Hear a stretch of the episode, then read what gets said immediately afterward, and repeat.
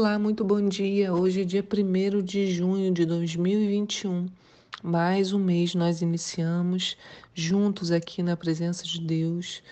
Aqui é a pastora Nícia e hoje ainda escuro aqui, né? Não sei quando você estiver ouvindo como vai estar na sua casa, mas aqui ainda não amanheceu. Nós nos reunimos para o devocional de hoje. Temos três textos, números 13, do 25 ao 33, Josué 24 e Mateus 6, do 19 ao 38. A nossa pergunta hoje é: o tempo passou e você ficou para trás? Será que o tempo passou e você ficou para trás? Hoje finalizamos a leitura do livro de Josué e como é bonito acompanhar essa história do Josué jovem, trabalhando como espia da terra até a sua velhice, no capítulo de hoje. Eu gosto de observar a firmeza com que ele fala e se coloca diante do povo. Ele começa o último texto recapitulando tudo que Deus havia feito, desde a saída do Egito né, até a ocupação da terra. Em Josué 24:1 começa assim: Josué reuniu todas as tribos de Israel em Siquém, convocou todos os anciãos, autoridades, líderes, juízes e oficiais de Israel que se colocaram ordenadamente na presença de Deus. Então declarou Josué a todo o povo: Assim diz o Senhor, Deus de Israel: Há muito tempo, além do rio Eufrates, viviam vossos antepassados, onde cultuavam e serviam a outros deuses, inclusive Terá, pai de Abraão, e pai de Naor. Então ele vai voltar né, lá nas origens, ainda quando Deus chamou Moisés lá na terra de Ur dos Caldeus, além do rio Eufrates. Ele, eu acho interessante que ele começa falando, se colocaram, né, os líderes todos se colocaram ordenadamente na presença de Deus. Então, mesmo no final da vida, né, Josué tinha uma preocupação com a ordem, o cuidado, né, com isso. E ele é, começa essa história, né, ele vai, olha, há muito tempo.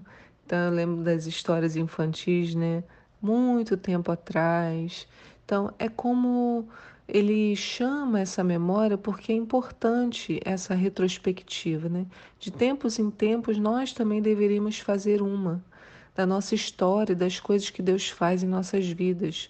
Josué começa com Abraão e vai até a chegada do povo na terra prometida, incluindo a conquista e o assentamento nas cidades vencidas.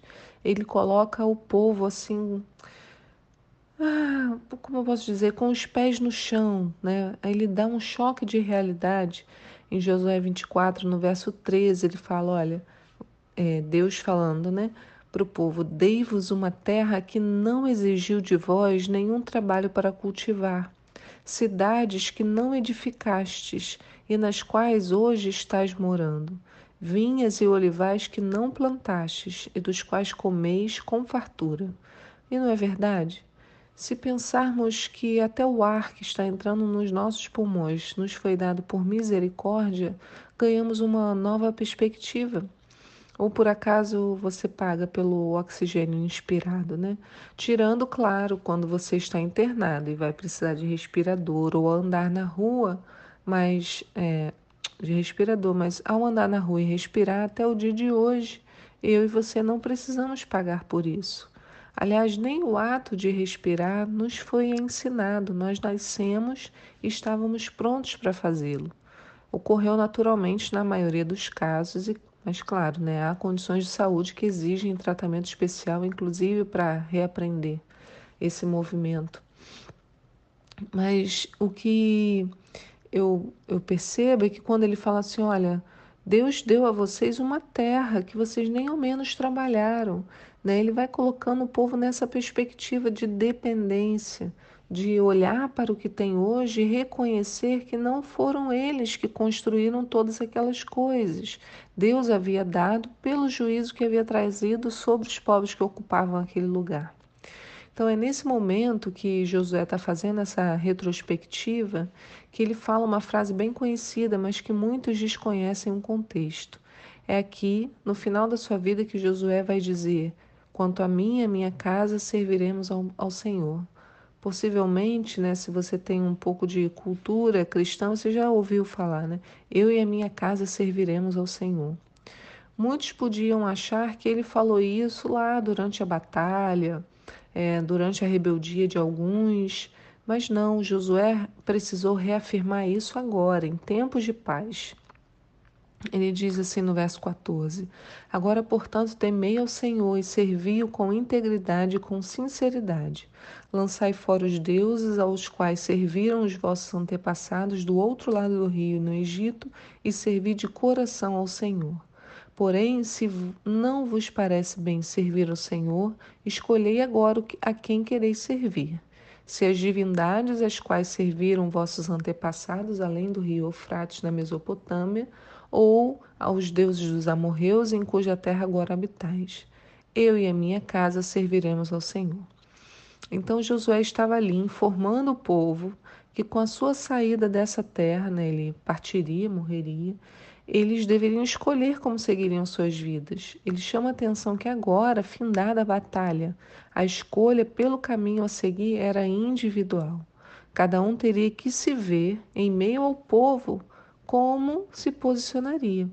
E o povo vai respondê-lo, não apenas uma só vez, mas o povo responde três vezes.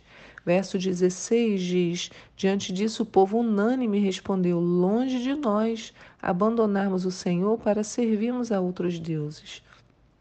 O eterno nosso Deus é aquele que nos fez subir a nós e a nossos pais da terra do Egito, da casa da escravidão, que fez esses, sinais portentosos diante de nossos próprios olhos e nos guardou por todo o caminho que percorremos e por entre todos os povos através dos quais passamos. E Yahvé pessoalmente expulsou de diante de nós todos os povos pagãos, pagãos, bem como os amorreus que habitavam a terra. Portanto, nós também serviremos ao Senhor, pois Ele é o nosso Deus.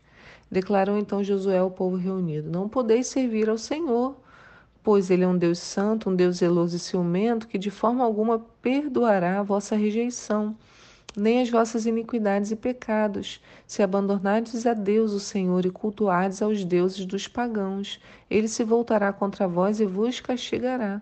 Mesmo depois de ter sido misericordioso e generoso para convosco, ele vos fará grande mal e os terminará da terra. Aí de novo, o povo declarou diante de Josué: Não, é ao Senhor que serviremos. Então afirmou Moisés, né? Então Moisés se levanta e fala: Sois testemunhas contra vós mesmos, né? De que escolheste o Senhor para o adorar e servir.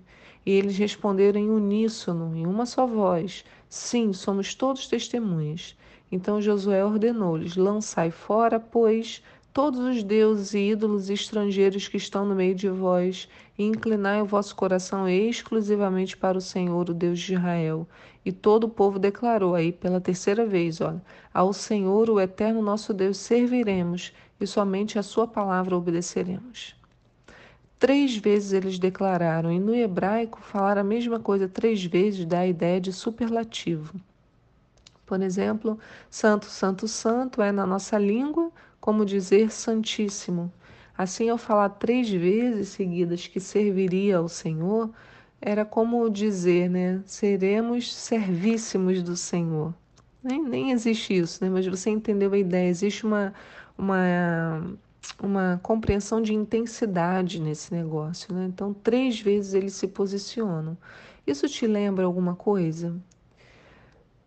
Que me lembra, né, quando eu leio isso? Quando Pedro negou a Jesus três vezes no livro de Lucas, no livro de Mateus, conta essa história. Foi como fazer isso no superlativo, assim, ele negou para valer. Por isso a dor dele foi tão grande. Ele negou, negou, negou. É como ficar negadíssimo. Mas Jesus, em seu amor e misericórdia, deu a Pedro a chance de se redimir. E da mesma forma que foi a negação, Pedro jurou servi-lo e se comprometeu por três vezes. Eu acho isso muito bonito. Né? A gente vê essa, essa história em João 21, no verso 14. Né? Já era a terceira vez que Jesus se manifestava aos seus discípulos, depois de ter ressuscitado entre os mortos. E eles jantaram. Lembra? Jesus encontrou com eles na praia. E, e Jesus vira para Pedro e fala: Simão, filho de Jonas, Tu me amas mais do que estes? E ele respondeu: Sim, Senhor, tu sabes que eu te amo. E Jesus lhe disse: Apacenta as minhas ovelhas. Tornou a dizer pela segunda vez: Simão, filho de Jonas, tu me amas? E ele disse: Sim, Senhor, tu sabes que eu te amo. E ele disse: Apacenta as minhas ovelhas. E disse-lhe uma terceira vez: Jesus, Simão, filho de Jonas, amas-me? E Simão se entristeceu por, porque lhe disse a terceira vez: Amas-me. E João e Pedro respondeu para ele: Senhor, tu sabes tudo, tu sabes que eu te amo. E Jesus lhe disse: Apacenta as minhas ovelhas. Então, veja, muitas vezes nós passamos uma vida inteira lamentando o que aconteceu no nosso passado. Dói tanto que nem ao menos queremos nos lembrar do que aconteceu, é melhor deixar de lado. E Pedro poderia ter feito isso. Aliás, ele estava fadado a viver esse tipo né, de comportamento. Talvez o tempo já tivesse passado para ele, ele tivesse ficado para trás, depois de ter negado Jesus três vezes. Mas Jesus interveio nessa história e deu a Pedro a oportunidade de se redimir. Jesus o perguntou três vezes porque era necessário, né? Era necessário. Você acha que Jesus não sabia o que estava no coração de Pedro? Claro que Jesus sabia. A repetição não foi para Jesus, foi para Pedro. Jesus perguntou três vezes, não porque Jesus precisava saber, mas porque Pedro precisava declarar. Pedro precisava ter certeza da aceitação e do perdão. Para Jesus a história já estava resolvida, mas para Pedro ainda havia vergonha e dor. Da mesma forma com Josué. Ele, deix... ele queria deixar claro que o povo precisava fazer uma escolha firme e consciente. Ele os conduziu a uma reflexão profunda, começando por re... relembrar-lhes tudo que Deus havia feito e depois ao lhes dar um exemplo de que a sua casa continuaria fazendo, mesmo depois que ele morresse. Não é interessante? É, Josué, assim como Jesus leva o povo a repetir três vezes o seu juramento. Né? Isso é um comportamento que a gente vê que é necessário para outra pessoa. Então é assim que eu quero é, chamar atenção também para o texto de hoje, lá em Mateus 6, no verso 34, que diz assim: Portanto, não vos preocupeis com o dia de amanhã, pois o amanhã trará suas próprias preocupações. É suficiente o mal que cada dia traz em si mesmo. Veja, não é da mesma forma, não é para ficarmos inquietos com o dia de ontem. Em todas as circunstâncias, Deus vai prover a redenção. Para o povo de Israel, que já havia se contaminado tantas vezes, Deus proveu a redenção. Por três vezes eles declararam. Para Pedro, por três vezes declarou o amor de Jesus, ele recebeu essa chance. Não precisamos ficar presos em nossa história pregressa, como também não devemos nos aquietar com o que virá no futuro. Nos inquietar, né? Não aquietar hoje está nos inquietar com o que virá no futuro. O Senhor proverá a remissão do pecado e isso é atemporal.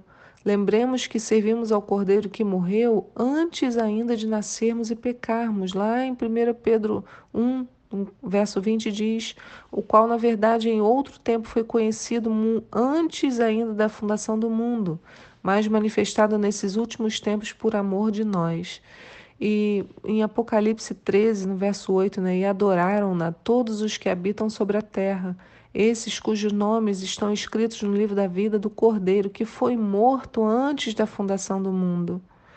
Como ele também nos elegeu, olha, que diz em Efésios 1:4, como também nos elegeu nele antes da fundação do mundo para que fôssemos santos e irrepreensíveis diante dele em amor.